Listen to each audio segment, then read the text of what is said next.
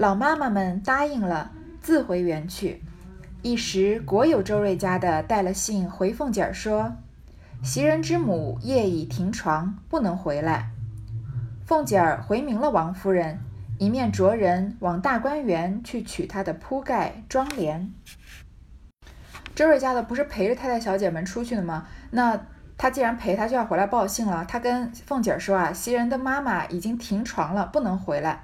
所以王熙凤呢就跟王夫人说，因为袭人跟王夫人已经是很密切的关系了，她也是以这种疑似姨娘的身份出去的嘛。然后又让人去大观园啊取她的铺盖妆帘，因为不是说了嘛，让她不要睡睡在家里面，不要用家里面人的东西。那这个停床什么意思呢？就是在古代啊，因为没有医院，那医人医生都是所谓的行脚医生或者开个医馆什么的，他是不收住院病人的呀。所以人们基本上都是死在家里，那死在外面就是一件很惨的事情了。所以很多人死以前呢，都会自己换上寿衣，或者家人给他换上寿衣啊，然后把他从平常睡的床上呢抬到草席上面，这样就可以准备啊给他入棺收殓。这种行为就叫做停床。所以。嗯，对古代人来说，因为葬礼是非常重要的事情，所以在还没有死绝的时候，就是人还剩一口气的时候，就要开始为葬礼做准备了。还记得前面，嗯。好像是秦钟吧，他在弥留之际还在跟那个阎王爷打在说话呢。但是那个时候其实他已经是停床的状态了，家人已经帮他把这个葬衣、寿衣什么准备好了。其实那个时候的秦钟还是有意识的，还是在跟鬼在争辩，说希望能去见贾宝玉一面，对吗？还有贾宝玉啊，在中了马道婆的蛊之后，他们已经疯疯癫癫，好几天吃不下饭什么的。旁边已经有人跟这个史老太君说。呃，说这个准备寿衣吧，对，被石老太君骂了一顿。那个时候的状态也是停床，所以停床就是离死不远了。现在很多呃老年人也是可能不知道是迷信还是出于自己嗯比较复杂的一种心理啊，在病重的时候不愿意去医院，就是愿意死在家里面，不愿意在医院去世。宝玉看着晴雯、麝月二人打点妥当，送去之后。晴雯、麝月皆卸罢残妆，脱换过裙袄。晴雯只在熏笼上围坐。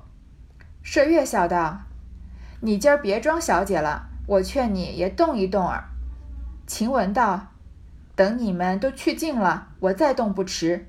有你们一日，我且受用一日。”麝月笑道：“好姐姐，我铺床，你把那穿衣镜的套子放下来，上头的华子划上。”你的身量比我高些，说着便去宝玉，便去与宝玉铺床。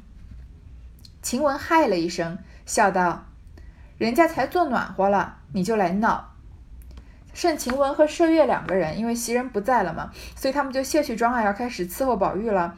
脱换裙袄，换着加长的衣服。寻晴雯啊，在熏笼上围坐，她就在取暖呢。麝月就说啊，你今天就别装小姐了吧，袭人又不在，那我们人手不够嘛。我劝你也动一动。晴雯和麝月两个人就是在玩开互相的开玩笑，因为很熟。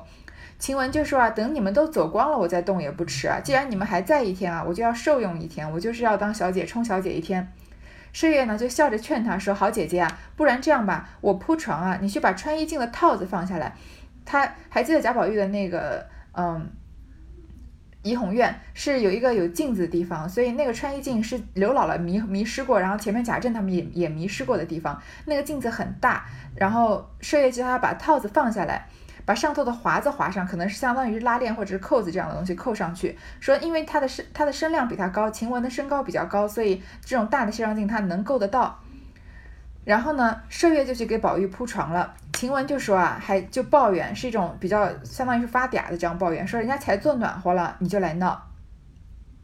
此时宝玉正坐着纳闷，想袭人之母不知是死是活，忽听见晴雯如此说，便自己起身出去，放下镜套，画上消息，进来笑道：“你们暖和吧，都完了。”晴雯笑道。终究暖和不成的，我又想起来汤婆子还没拿来呢。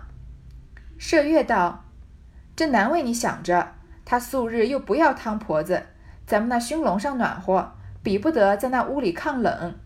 今儿可以不用。”宝玉笑道：“这个话，你们两个都在那上头睡了，我在外边没个人，我怪怕的，一夜也睡不着。”晴雯道：“我是在这里。麝月往他外边睡去。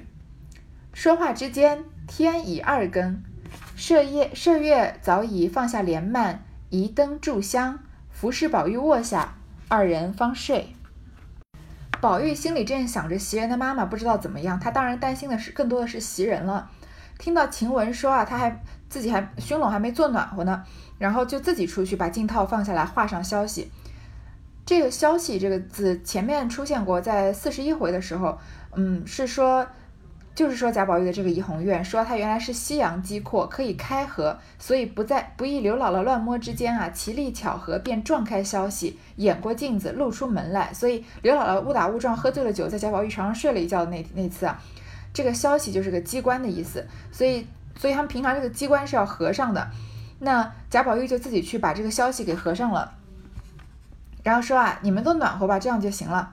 晴雯就笑着说啊，终究还是暖和不了，我还没有拿汤婆子呢。汤婆子相当于我们现在这个热热水袋，有可能是一个热的这个痦子。麝月就说啊，难为你想到了，平常贾宝玉是不要汤婆子的，因为我们的熏笼上已经很暖和了，但是这个屋子里面比不上这个屋里面的炕啊，比较冷，今天可以不用。熏笼啊，也是前面。晴雯在靠着取暖的这个东西是就就是一种烘烤和取暖的用具啊，它是放在炭盆上的一个竹罩的一个笼子，因为这个炭火直接放在那里又危险嘛，然后嗯又容易燃燃烧起来，而且这个烟啊也熏得不舒服，所以会把嗯这个竹篾条啊编织把它编织起来，然后特地有很多编得很稀疏，然后有孔洞，然后像这样的贾府这样的富贵人家，当然还有一些花纹什么的来装饰了。把它盖在上面，这样便于这个热力的发发散。嗯，有些熏炉啊，很大的，可以跟桌子一样大，放在这个大炭盆上，然后一家人可以围着坐，然后盖一床薄被子。有一点，如果各位看日剧的话，有一点类似于日日本的这种暖桌。那呃，贾宝玉笑着说啊，这样的话，你们两个都在那个上头睡了，你们都在有熏笼的那个炕上睡着吧。我看啊，这外面没有人，我也害怕，我也睡不着。那晴雯就说啊，我是要在这个熏笼上睡的呀。但是麝月啊，你让他在外面睡。我觉得晴雯这个人啊，就是开起玩笑，呃，跟他平常说话对话起来也能看得出来，他是一个比较自私、比较自我为中心的人啊，就跟林黛玉一样嘛。可惜没林黛玉的命啊。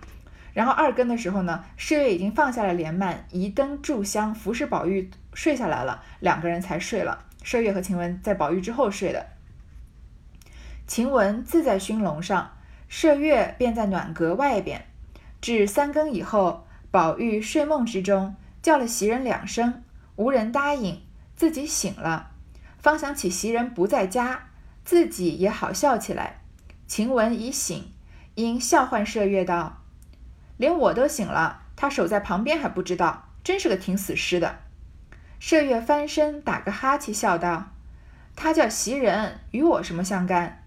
因问做什么。宝玉要吃茶，麝月忙起来，单穿红绸小棉袄儿。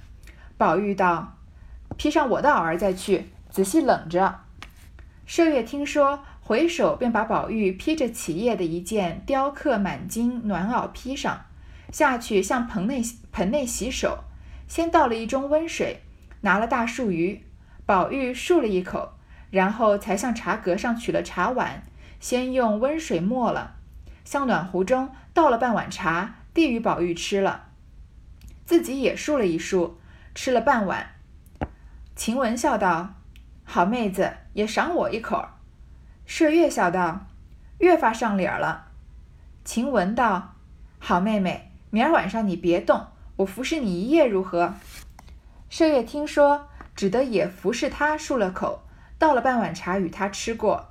麝月笑道：“你们两个别睡。”说着话，我出去走走，我出去走走回来。晴雯笑道：“外头有个鬼等着你呢。”宝玉道：“外头有大月亮的，我们说话，你只管去。”一面说，一面便嗽了两声。所以晴雯就在熏笼上睡了呀，麝月就在暖阁外面。麝月离宝玉比较近。那三更以后啊，宝玉睡觉的时候可能想要什么东西，就叫了袭人两声，因为平常已经习惯了嘛，闭眼叫袭人。结果没有人答应，他就自己醒了，这才想起啊，袭人不在家，也觉得好笑起来。所以平常你看袭人对宝玉的照顾是多么无微不至，袭人在的时候感觉不到，袭人一离开，宝玉还习惯性的叫他，没有人答应，宝玉这才就想起来了。所以我在小时候我是嗯，小时候读过《红楼梦》以后，然后在十三四岁的时候，那个时候偶像偶像剧正在盛行啊，就是很多台湾的偶像剧，然后台湾的偶像剧喜欢以各种方式比喻爱情，然后其中有一段就是我已经不记得是哪一部剧了，然后就是不知道是男主角还是女主角说，他说感觉好像嗯，他爱的这个人好像就像呼吸一样，平常感觉无声无息，并不感觉到自己在，但是如果哦，还是说好像像氧气一样，反正就是之类的，然后。说等到他不在的时候，才突然觉得好像自己连活都活不下去了，无法呼吸了。当时因为那个时候我已经先看过《红楼梦》的这一段，所以就觉得呀，嗯，像呼吸一样的爱情并没有什么了不起的，也顶多混就混到袭人这个样子。你把人家伺候的无微不至，人家觉得理所当然。只有在你不在的时候，才能感觉到你的重要性。那你在的时候，也不知道好好珍惜啊。所以，嗯，晴雯这个时候贾宝玉自己觉得好笑了。晴雯已经被贾宝玉叫醒了，然后就笑着叫麝月啊。说连我都醒了，你在他旁边你还不知道，就说麝月真是个挺死尸的。你看你跟晴雯这个人平常交往，你说你毒不毒？他平常说话什么怎么都那么毒？而且说像黛玉那样那样，他说的也他说话也很毒。但是黛玉是一个读过书的人，所以他的毒啊还是至少稍加掩饰的。黛玉说过的最毒的一句话，我觉得就是说刘姥姥像这个母蝗虫了。那。袭人这里更不得了，袭人还是没读过书的，所以她说话更直接，更不加修饰一些。她其实就是说，嗯，我都醒了嘛，你还叫不醒？说你睡得沉嘛？说她是个挺死、挺死尸的。你看什么样的女孩被说形容到挺死尸的会开心啊？可能很多人。因为知道晴雯这个人就这样，所以不跟他不跟他计较，不介意。但是并不代表这样的话说出来是对的。就像平常在生活中跟人相处的时候，有些人说话就是非常的直接，然后就是不加修饰。那很多人就觉得啊，他这个人就是这样，我们要让让他。但是如果嗯，不知道不管是在职场上还是生活中遇到有一些人不愿意让你的，或觉得虽然你这个人就是这样子，但是我就是受不了你这个样子呀，就是要嗯当场给他难堪或者把话说回去，那场面就会变得比较尴尬了。但是晴雯这个人呢？还好遇到的人啊，正好都是比较宠着他、惯着他的，但是后面就因为他的性格吃了很大的亏了。麝月就笑着打了个哈欠，说呀：“他叫的是袭人，又不是叫我。其实他就是懒嘛，想多睡一会儿，就问他干嘛。”宝玉说他要吃茶。你看这会儿麝月还是自己起来了呀，他忙起来，赶快起身啊。他穿的比较单薄，就穿了个红绸小棉袄。既然宝玉要吃茶呢，嗯，他就要出去冲茶了呀。宝玉就说：“你披上我的袄再去，小心冷到了。”麝月听到呢，就拿起了平常宝玉披的一件雕刻满金暖袄披上。可这里也可以看得出来，丫鬟和宝玉平常是没有什么大小之分的。主人家的衣服她随便就披。你看鸳鸯要是贾母要喝茶，他会披着贾母的披肩出去给贾母沏茶吗？当然不可能了。然后呢，他就给主人沏茶，要先洗手，然后先倒了一盅温水，要拿个大漱盂，大漱盂，让宝玉呢先漱口，然后再在茶格上取茶碗，用温水把这个茶泡好，在暖壶里面倒了半碗茶给宝玉吃。吃完呢，自己也漱了漱，也吃了半碗，那这一碗茶是不是干了呀？晴雯这个时候就笑着说：“好妹子，也赏我一口。”她真的把自己当成小姐了，她叫麝月伺候完贾宝玉，也伺候她。麝月就笑着说：“啊，你越发上脸了。他说越来给你点颜色就要开染坊了，这个意思。”晴雯就说：“啊，好妹妹，不然这样子，明天晚上你别动，我一夜都服侍你好不好？”这话说的就可以说是个空头支票。麝月听了呢，也没办法，只好服侍他，也漱了口，也倒了半碗茶。然后麝月就说：“啊，你们两个人别睡，就一边说说话，我出去走走再回来。”晴雯就故意吓麝月，说：“外头有鬼，有鬼等着你呢。”宝玉就说：“不用怕，外面有个大月亮。我们说话你只管去。”说着呢，就咳嗽了两声。其实他出去走走回来，很可能就是出去方便一下，上个厕所。麝月便开了后门，掀起毡帘一看，果然好月色。晴雯等他出去，便欲唬他玩耍，仗着素日比别人气壮，不畏寒冷，也不披衣，只穿着小袄，便蹑手蹑脚的下了熏笼。随后出来，宝玉笑劝道：“看冻着，不是玩的。”晴雯只摆手，随后出了房门。只见月光如水，忽然一阵微风，只觉清肌透骨，不禁毛骨森然。心下自思道：“怪道人说热身子不可被风吹，这一冷果然厉害。”一面正要虎射月，只听宝玉高声在内道。晴雯出去了，晴雯忙回身进来，笑道：“哪里就唬死了他？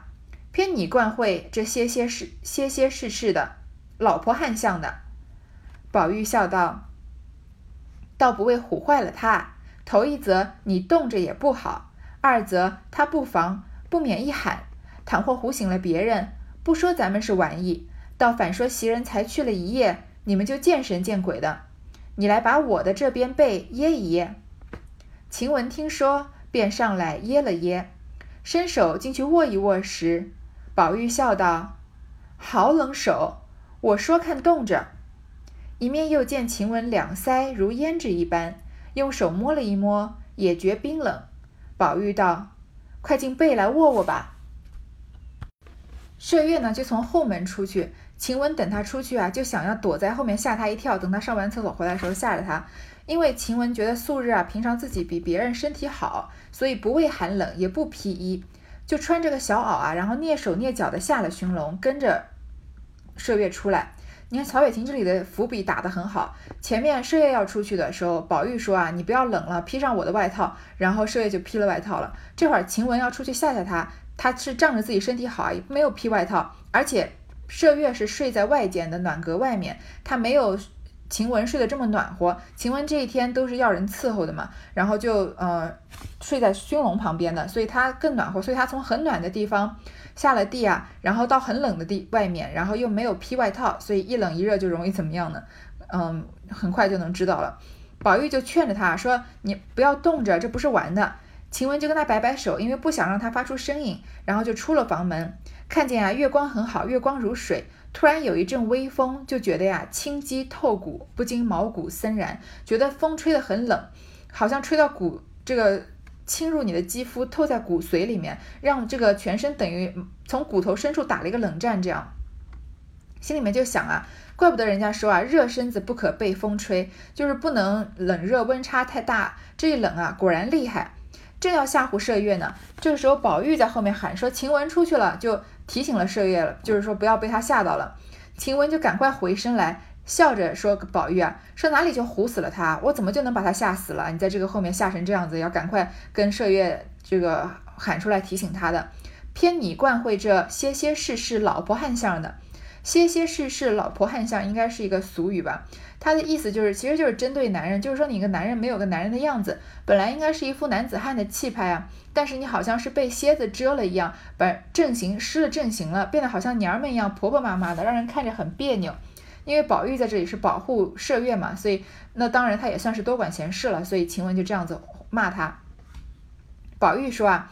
我不是怕唬坏了麝月，第一个呢，你冻着也不好，因为外面冷嘛。第二，他不防，他没有，因为他没有防备嘛。万一被你一下一大喊啊，把别人吓醒了，那不就是说不说咱们是玩意，倒不是说我们是玩的，反而说会说袭人才走了一夜，你们两个人就见神见鬼的。外面不是还有一些婆子在外面守夜的吗？王熙凤安排的，说你过来帮我把被子掖一掖，把被子往这个身体下面就是塞一塞。晴雯就帮他掖了一下。把手伸进去握一握的时候呢，就正好碰到贾宝玉了嘛，因为他被子是要掖在贾宝玉身体下面的，他就说你的手好冷啊，我就看你动了吧。然后又看见晴雯的两腮啊，好像胭脂一般，像胭脂一样，其实就是发红嘛，其实有点病态了，就是有点发烧的样子。手摸了一摸啊，也觉得他脸也是冰冷的，就叫就叫他赶快进被子里来握一握，就是握就是沾一下，其实就是暖和暖和的意思。一语未了，只听咯噔的一声门响，麝月慌慌张张地笑了进来，说道：“吓了我一跳，好的，黑影子里山子石后头，只见一个人蹲着，我才要叫喊，原来是那个大锦鸡，见了人一飞，飞到亮处来，我才看真了。若冒冒失失一嚷，倒闹起人来。”一面说，一面洗手，又笑道。晴雯出去，我怎么不见？一定是要唬我去了。宝玉笑道：“这不是他在这里卧呢。我若不叫得快，可是倒唬一跳。”晴雯笑道：“也不用我唬去，这小蹄子已经自怪自惊的了。”一面说，一面仍回自己被中去了。麝月道：“你就这么跑街马似的打扮的伶伶俐俐的出去了不成？”宝玉笑道：“可不就是这么去了。”麝月道：“你死不捡好日子，你出去站一站，把皮不冻破了你的。”说着，又将火盆上的铜罩掀起，拿灰锹重将熟炭埋了一埋，捏了两块素香放上，人就照了。置平后，重替了灯，方才睡下。正在说的时候呢，突然门咯噔的响了。麝月啊，他慌慌张张的笑了进来，这个表情很复杂。他一边是慌张，一边是笑着的，说啊，已经吓了我一跳了。在黑影子里啊，因为天天气已经天很黑了嘛，上面只有月光，在山子石后面假山后面啊，我看见有一个人蹲着，那不是很可怕吗？这么晚了，谁蹲在那儿？我才要叫喊啊！原来是个大锦鸡，原来是只鸡啊！见了人一飞，飞到亮的地方，我才看清楚啊，还好不是人，原来是大观园里面可能养的这个宠物，或者是稻香村走走散的鸡。然后呢，就冒冒失失的叫。他说：“如果我冒冒失失的叫起来，说不定反而会把人喊起来呢。”一边说呢，一边洗手，这里也是一个伏笔啊。然后又笑着说。晴雯出去，我怎么看不到？贾宝玉不是在后面喊说晴雯出来了吗？说他在哪儿啊？一定是唬我去了，要吓我的。贾宝玉说啊，这不就是他吗？他在这里卧呢，在这里取暖呢。如果不是我叫的快啊，你可能真的会被吓一跳。晴雯就笑着说啊，倒也不用我唬，这小蹄子已经是一个比较亲昵的呃说法，有有点说法有点粗俗，说他已经自怪自惊了，他自己已经吓自己了，还用我去吓他吗？说着呢，就还是回自己被中去了，回到自己的被子跟熏笼旁边。麝月就说啊，你就这么跑解马似的，打扮的伶伶俐俐俐的就出去了不成？这个跑解马就是古代的一种可能路边的手艺，就是耍技艺的人在马上面表演各种动作。然后我们平常看电视也能看到，他们就是随便在路边摆一个摊，然后就说有钱的捧个钱场啊，没钱的捧个人场，然后就表演各种绝活。他们是在马上表演技艺，所以说你就。你就因为他在马上表演技艺，所以穿的要很利索，对吗？所以他不可能有这种披披挂挂的，所以衣服肯定都是比较短打、比较紧身的。所以你就穿的这么利索就要出去了，就就是穿的很少的衣服。宝玉说：“不就是这么去了吗？”麝月就怪他，其实也心疼他，说：“你死也不捡好日子。”其实麝月这个嘴也挺毒的，说：“你死了也不挑个日子去，你这么出去站一站啊，不把皮冻破了你的，把你皮还冻破呢。”这个说天冷的说法倒是挺新颖的，说会把皮冻破。我们平常只说刺骨的冷啊，嗯，倒没听说过皮冻破这件事情。可能北方的冷是比较干冷吧。然后呢，就把火盆上火盆上的铜罩掀起来，重新呢用灰锹把熟炭埋了一埋，重新加了一些炭，又添了两块素香，然后呢人就把这个罩了，所以把这个火等于把暖气开大点的意思。在平后啊重替了灯，方才睡下。所以晴雯这个人呢，她从最暖和，从熏笼旁边取暖，然后又不愿意起身伺候着喝茶，然后在很冷的天穿着穿着很少出去，想要逗晴呃麝月在外面站了一会儿，然后再回到很暖和的地方，然后这个暖气还又开大了，所以这个冷热的温差反反复复的，她是不是就很容易感冒，很很容易发烧啊？晴雯因方方才一冷，如今又一暖，不觉打了两个喷嚏。宝玉叹道。如何？到底伤了风了？麝月笑道：“他早起就嚷不受用，一日也没吃碗正经饭。他这会子不说保养些，还要捉弄人。明儿病了，叫他自作自受。”宝玉问：“头上可热？”晴雯嗽了两声，说道：“不相干，哪里这么娇嫩起来了？”说着，只听外间房中石井阁上的自鸣钟当当两声。外间直宿的老妈妈嗽了两声，应说道：“姑娘们睡吧，明儿再说吧。”宝玉方悄悄地笑道：“咱们别说话了，又惹他们说话。”说着，方大家睡了。晴雯因为这个冷热的温差呢，就打了两个喷嚏。宝玉说：“啊，你是不是还是得了伤风了呀？”麝月就说啊，他早起就嚷不受用。你看，说所以晴雯今天一天身体就不好，她本来就已经不太不太不太好了，然后还这么不管不顾的穿的很少，在外面站了一天，呃，站了半天在等这个麝月出来要吓他。其实他就等于是自己作死，然后呢，一天也没有怎么吃饭。你这会儿还不好好保养，还要捉弄人，你看你明天生病啊，那就是你自作自受了。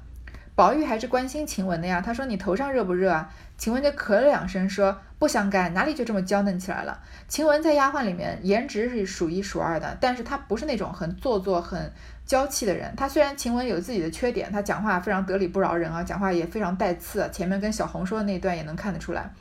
但是他不是一个嗯心机很重的人，他真是没什么心机，所以这种事情如果一般想要勾引贾宝玉的话，那你就装装娇弱就行了，就觉得好像一个头疼脑热的，然后，然后贾宝玉又这么心疼丫鬟的，那就说说说不定当晚就可以钻到贾宝玉被子里睡了，对吗？但是晴雯不会啊，她是说不相干，哪有这么娇嫩的？这个时候外面石井阁上的自鸣钟啊敲了两声，嗯，自鸣钟可能是。他们就是到到点会自己响的钟嘛，那它肯定是西洋进来的东西了，放在一个比较珍贵的，就是比较精致的这个呃墙上墙墙上面特地做了一个可能这个架子，响了两声，可能是半夜两点了，有可能反正时间已经很晚了，外面直宿的老老妈妈就咳嗽了两声，因为他们在里面讲话已经讲的比较大声了，然后就说啊，姑娘们还是睡吧，明天再说吧。他们贾宝玉正在和丫鬟玩的开心，那外面老妈妈是他不喜欢的、讨厌的这种老女人说话，他就贾宝玉就悄悄的说啊，咱们不要说话了，又惹他们说话。你看贾宝玉这个立场非常鲜明，他明显是跟年轻姑娘是一派的，说咱们别说了，又惹他们说话，那他们说话不就讨厌吗？那就不要说了。